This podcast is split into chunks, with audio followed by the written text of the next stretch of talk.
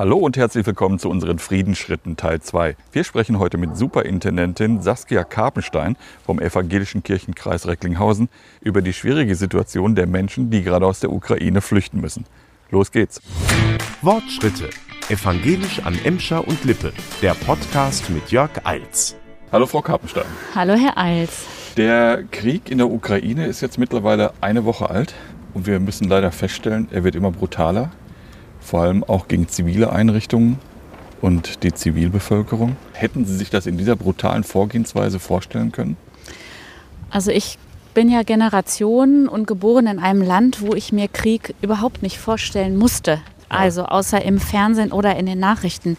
Insofern kenne ich Kriegserzählungen aus der Generation meiner Großeltern und weiß, dass Krieg total brutal ist für mhm. Soldaten äh, oder Soldatinnen, muss man jetzt sagen, und gerade ganz besonders brutal immer auch für Zivilbevölkerung. Ähm, und insofern, als jetzt letzte Woche der 22.02.2022 war, habe ich gedacht, das wird das Datum der Woche. Und dann kam der 24. und das Kriegsdatum. Und äh, ich bin total erschüttert, dass das jetzt das Datum der Woche geworden ist und dass wir jetzt schon eine Woche Krieg haben. Ja. Und ja, ich habe damit gerechnet, dass es brutal wird. Was macht das mit Ihnen, wenn Sie diese Bilder sehen? Ähm, das macht mich traurig, das macht mich wütend, das macht mich äh, auch hilflos. Und ich fange an, das Nachrichtengucken zu begrenzen. Inwiefern? Also ich verbiete mir, den ganzen Tag auf mein Handy zu gucken. Ja. Ich gucke auch nicht mehr drei Stunden Nachrichten, weil in diesem ganzen Terrorwahnsinn, in diesen vielen Nachrichtenübermittlungen ich auch überlege, wie kann ich darin noch hoffnungsvoll oder gesund bleiben? Wie kann ich auch ähm, für, für Kinder damit umgehen und habe mir selber da so einen Schutzmechanismus jetzt auch eingezogen ähm, und das auch zu begrenzen. Wir haben heute die Zahl gehört, eine Million Menschen sind bereits aus der Ukraine geflohen. Mhm. Es könnten laut UN sogar vier Millionen werden. Mhm. Wie bewerten Sie die Lage? Ich kann das gar nicht bewerten. Ich habe keine Erfahrung mit solchen äh, Zahlen. Ich kann mir weder eine Million Flüchtlinge vorstellen, noch kann ich mir vier Millionen Flüchtlinge wirklich vorstellen. Wir hatten 2015 die Flüchtlingskrise und Situation hier in unserem Land. Ähm, und ich finde, Zahlen, große Zahlen sind das eine. Das andere ist ja jedes einzelne Schicksal. Also jeder einzelne Mensch, jedes Kind, jede Frau, jeder Mann ist zu viel, die vertrieben werden, die verletzt werden ähm, die ihr Leben verlieren werden, egal welcher Nationalität äh, und äh, zu welchem Land es gehört. Also da im Krieg, sage ich immer, da gibt es keine Sieger äh, oder Siegerinnen, da gibt es nur Verlierende und Opfer. Mich erschrecken vor allem die Bilder des Abschieds. Also wenn die Frauen und Kinder sich von ihren Männern verabschieden ja. müssen an der Grenze. Und man ja eben nicht weiß, ist das ein Abschied für 14 Tage, ja. äh, wie zum Urlaub, oder ist das ein Abschied für immer und einer kommt nicht wieder. Genau. Am Ende wird bei ganz vielen halt auch ein Trauma übrig bleiben. Ja, definitiv. Gerade bei den Kindern vor allem, ne? Ja, also Kinder sind auch total stark und Kinderseelen können ganz viel aushalten. Das ist ja auch die Erfahrung. Und nicht alle, die jetzt diese Trennungsszenarien haben, werden traumatisiert sein müssen. Das finde ich auch wichtig, da auch nochmal genau hinzugucken. Aber das ist eine Situation, die möchte man niemandem zumuten. Ja. Äh, unsere Außenministerin Annalena Baerbock hat kürzlich gesagt, wir werden alle aufnehmen. Ja. Begrüßen Sie das? Ja, was ist die Alternative? Ich meine, wir hatten hier schon mal die Situation, da war es Frau Merkel, ähm, die gesagt hat, wir schaffen das. Und ähm, die Frage ist ja auch das Wir und wie wird es sich verteilen. Und ich finde, ähm, so ein reicher Kontinent äh, wie Europa auch mit seiner Geschichte, sei es jetzt christlich, humanistisch oder wie immer man auch, äh, darauf jetzt auch schaut, hat auch die Verantwortung, das sicherzustellen, dass alle, die auf Flucht angewiesen sind, versorgt werden. Ich finde, das äh, geschieht in einer.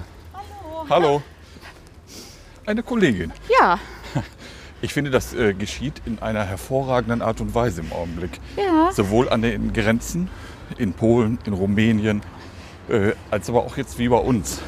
Da sind Menschen, die sich engagieren, die, äh, ich sag mal, auch schon reihenweise Betten zur Verfügung stellen, auch in private Haushalten. Ja. Heute hatten wir es in der Zeitung ja auch in Recklinghausen, eine Familie, die ganz unbürokratisch einfach eine Mutter mit ihrem Kind aufgenommen hat, wo man sich vor zehn Jahren mal in irgendeinem Zusammenhang kennengelernt hat. Ah. Ich finde das äh, großartig. Ich finde auch äh, Annalena Baerbock, die ja irgendwie auch so ein bisschen belächelt wurde, ne, was macht das junge Mädchen da so, ne? ist das nicht ein bisschen heftig? Äh, so ein schwerer Posten. Und ich finde es hervorragend, mit welcher Klarheit, Empathie und gleichzeitig Härte sie auch die Dinge kommuniziert, die jetzt auch nicht zurückzunehmen sind, die nicht abzumildern sind, äh, dass Europa auch eigentlich einfach zugucken kann. Ja.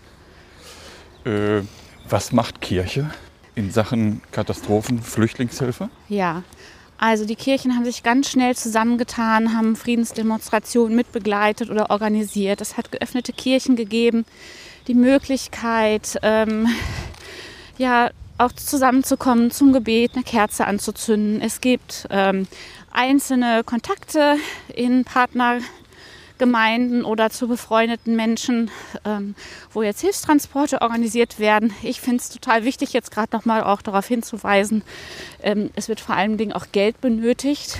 Ja.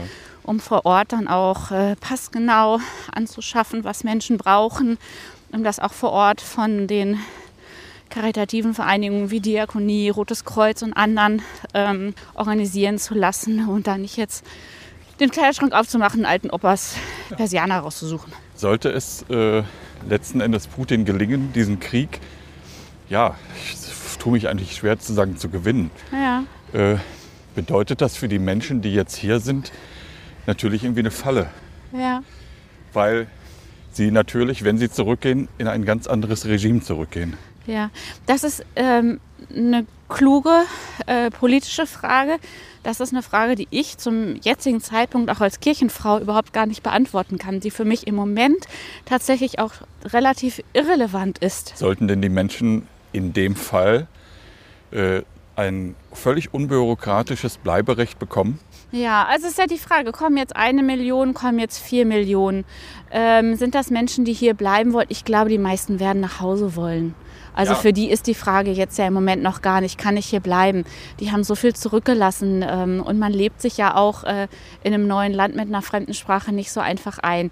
Äh, wie lange wird diese Krisensituation dauern? Haben die Kinder dann schon die Sprache gut äh, erworben und ich selber eine Arbeitsstelle gefunden? Ähm, Habe ich noch alte Eltern, die in der Ukraine leben und möchte ich dahin zurück? Also ähm, wir leben in einem Land, das äh, ohne Zuwanderung vergreist, muss man es ja ehrlich so sagen. Äh, es gibt viele, gerade auch am rechten Rand, die gesagt haben, äh, 2015, wir werden hier äh, von Migranten überrannt, äh, wir werden unsere deutsche Kultur verlieren. Ähm, und das hat sich relativ beruhigt. Und wenn ein Teil der ukrainischen Flüchtlinge hier bleiben möchte, dann werden die hier in Deutschland äh, oder in anderen Ländern Europas einen Ort finden. Und dann werden die Anschluss finden, vielleicht auch in Kirchengemeinden und Vereinen. Nicht alle, ähm, aber etliche und manche werden halt wieder gehen oder weiterreisen und einige werden hier bleiben und weiter äh, zu einer pluraleren äh, Gesellschaft, ähm, auch in der Kirche, ähm, hier vor Ort beitragen. In Russland werden Menschen, die gegen den Krieg protestieren, mundtot gemacht im Augenblick. Kritische Sender, das kriegen wir jetzt ja auch gerade alles mit. Und soziale Medien werden ja, runtergefahren, abgeschaltet, wie auch immer. Ja, Pressefreiheit AD, ne? Genau. Hatten Glauben wir aber vorher auch schon ein bisschen. Ja. Aber ich sag mal, jetzt ist natürlich in der radikalen Form halt. Ne? Absolut, ja. Glauben Sie kennen den Trick, wie man das bewerten kann, trotzdem, was in Russland gerade passiert? Nein. Ähm, war ein schöner äh, Tipp. Also man loggt sich auf äh, Restaurantseiten oder anderem in Russland ein und bewertet die Ah, doch. vermeintlich Ja, ja. Äh, und kann darüber dann auch versuchen, russische Bevölkerung, die vielleicht tatsächlich auch nicht mehr mitkriegt. Wir haben das ja gehört, einige Soldaten sind äh, in die Ukraine oder Richtung Ukraine gefahren und dachten, sagen sie zumindest, äh, sie würden zu einer Übung Ja, ja. ausrücken. Das hat und man ja propagiert. Dann erfahren, ja, erinnert mich so ein bisschen, ist ein blöder Vergleich, äh, aber an Deutschland äh, in den 30ern. Ja. Glauben Sie, das, was jetzt in, in Russland passiert, also da werden die Menschen mundtot gemacht, das ist äh, eine Lehrstunde in Sachen Demokratie für unsere Querdenker, die behaupten, wir würden in einer Corona-Diktatur leben? Ach, an die Querdenker denke ich im Moment überhaupt gar nicht. Also das ist auch ein Nebeneffekt der Ukraine-Krise im Moment, finde ich, dass wir in Deutschland uns ja zwei Jahre lang sehr auch um die Corona-Frage nur gedreht haben. Ich habe jemanden in meiner Familie, die hat gerade ähm, war länger in Südamerika und sie sagte, da läuft, laufen ganz andere Themen auch mit neben Corona, während wir ja sehr uns um Corona gedreht haben. Ich habe jetzt eigentlich auch die Frage so in Richtung gestellt, weil wir haben letzte Woche äh, das Projekt Festhält zusammen vorgestellt. Ja. Darauf zielte im Grunde genommen. Ach so. Na, weil, wollen Sie das nochmal eben kurz vorstellen? Also wir haben uns gest äh, gestern, letzte Woche äh, getroffen mit Vertretern ähm, aus Kirche, äh, Gewerkschaft, äh, Parteien äh, und ja symbolisch damit auch Stadtgesellschaft und haben nochmal gesagt, dass wir uns nicht auseinander dividieren lassen wollen und auch um nochmal deutlich zu machen, dass die Mehrheit der Menschen hier ähm, das sehr wohl auch zu schätzen wissen, in welchem freiheitlichen Land wir leben, mit all den medizinischen Möglichkeiten. Das ist äh, von vielen äh, vom Ausland her auch überhaupt nicht zu verstehen, wo da unser Problem in Deutschland ist. Wir haben einen Impfstoff und wir nutzen ihn nicht. Ähm, also es ist überhaupt gar nicht äh, zu vermitteln. Also ich habe äh, ein schönes Wort am Wochenende. Ähm, ist es mir wieder in den Sinn gekommen, ist auch nicht von mir, kommt aus der Psychologie, glaube ich, und das heißt, schwieriges, aber schönes Wort, Ambiguitätstoleranz. Oha. Ambiguitätstoleranz. Das müssen ich Sie uns erklären. Auch sicherheitshalber nochmal gegoogelt. Also es steckt das kleine Wort Ambo drin. Ja. Also dass Dinge zwei Seiten haben.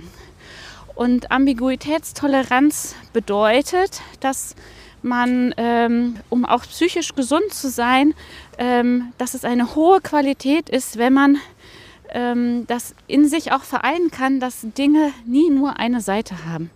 Also es ist jetzt Krieg und das ist total schrecklich und eine Katastrophe. Und gleichzeitig, und das ist kein, kein Widerspruch, sondern es ist ein gleichzeitiges, gleichzeitig ähm, gibt uns das auch die Gelegenheit, äh, sehr deutlich auch zu sagen, wo wir als Menschen ähm, solidarisch miteinander sind, wo wir uns unterstützen können. Und ähm, das finde ich ist auch in diesen Zeiten eine, eine große Chance zu sagen, also wir haben da äh, einen Aggressor. Äh, Und gleichzeitig leben in diesem Land Russland auch ganz viele Menschen, die dem nicht zugestimmt haben. Also ähm, ja, wir, wir haben jetzt eine Flüchtlingssituation und ähm, wir haben auch die Schwierigkeiten in unserem Deutschland und gleichzeitig haben wir die Möglichkeit, vielen der Flüchtenden zu helfen.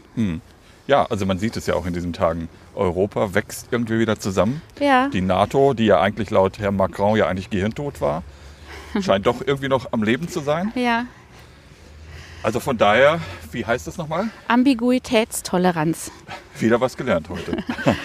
Ja, das ist auch spannend. Wie kann man Menschen zusammenbringen? Also man kann versuchen, Menschen zusammenzubringen, indem man sie von einem gemeinsamen Ziel überzeugt. Das Ja. ist ja so die europäische Idee gewesen. Ähm, und dann gibt es aber auch die Möglichkeit, äh, Menschen durch einen gemeinsamen Feind zusammenzubringen. Das ist jetzt nicht so schön, ähm, weil es wäre natürlich immer besser, wenn der Motor durch etwas Positives bewirkt ist. Aber das ist ein ganz bekanntes gruppendynamisches Phänomen und das ist die Situation, die wir auch haben, der gemeinsame Feind.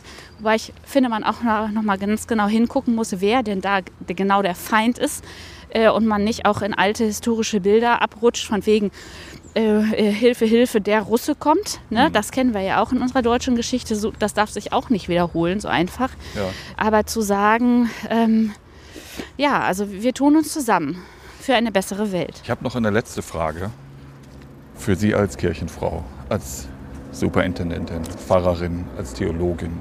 Wie oft ist Ihnen in diesen Tagen schon die eine Million Euro Frage gestellt worden? Wissen Sie, welche ich meine? Warum Gott das nicht auffällt? Genau. Gar nicht. Ich glaube, das haben wir auch in diesen letzten zwei Corona-Jahren äh, gelernt. Ähm, dass, das ist natürlich auch was, was Kirche vorgeworfen wird, warum wir uns dieser Frage nicht gestellt haben. Meine Antwort auf die, noch ein Fremdwort, Theodizee-Frage, denn so heißt es ja in Kirche, ist, ähm, wenn ich in die Bibel schaue, da ist nie gesagt worden, dass Gott alles Leid verhindert. Christus, also wir sind ja jetzt in der Passionszeit unterwegs, Christus ist das Leid nicht erspart worden. Der klassische Gerechte, Hiob, äh, dem ist das Leid nicht erspart worden. Aber wenn ich auf die biblischen Geschichten schaue, ist immer die Zusage, äh, dass Gott in dem Leid auch ist und dass wir Menschen auch die Chance haben, äh, in dem Leid, das zum Teil dieser Welt gehört, anderen Menschen beizustehen, deren Leid auch zu hindern. Ähm, und wir haben einen Kopf und wir haben eine Demokratie und ähm, ich erlebe den christlichen Glauben auf jeden Fall als ein demokratisches Weltbild.